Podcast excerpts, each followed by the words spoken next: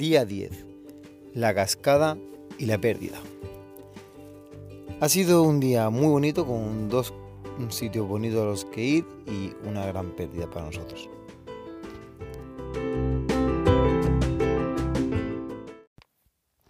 Ese lago eh, lleva mucha agua, pero lo más importante que tiene la cascada es esa piscina natural que hay arriba.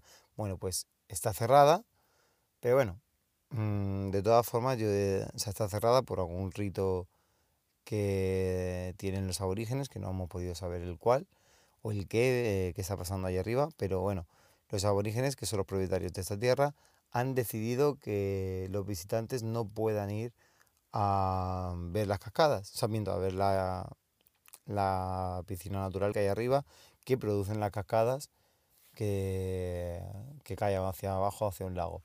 Entonces, es una pena porque son unas pistas preciosas desde ahí arriba, pero los propietarios de la tierra han decidido esto. Bueno, pues nosotros después de comer ya nos fuimos hasta esta cascada, que es bonita, pero viendo la que habíamos visto anteriormente ha sido una pena, porque no por, e, no por ella misma, no por la cascada en sí, que es bonita, sino más bien por la carretera.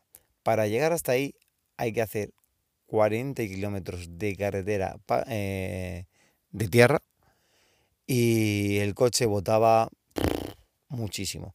No habíamos desinflado los neumáticos porque nos daba cosa, ya que la gasolinera más próxima estaba lejos y no teníamos ningún medidor de presión. Entonces decidimos probar la carretera a ver qué tal estaba. La carretera era una locura una locura, vamos.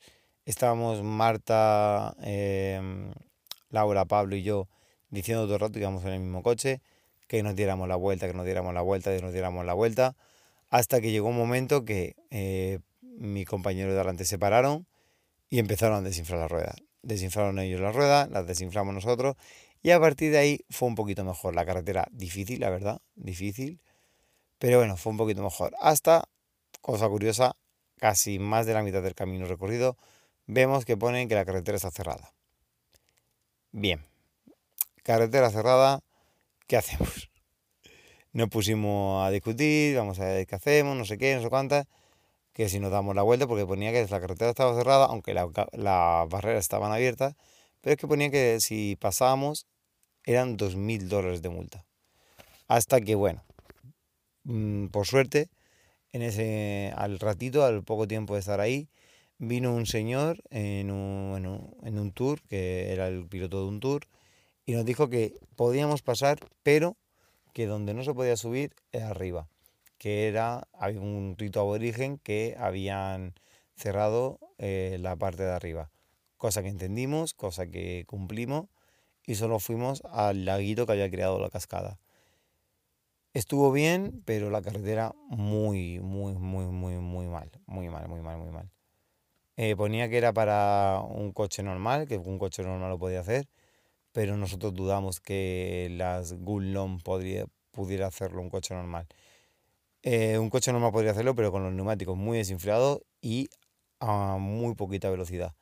Un 4x4 como es el nuestro lo ha podido hacer, ha ido rápido, pero aún así muchísimas piedras en el camino, muy, muy rebotado todo. Así que por ahí yo espero que los demás gente no tenga problemas en hacerla, pero difícil, difícil de momento.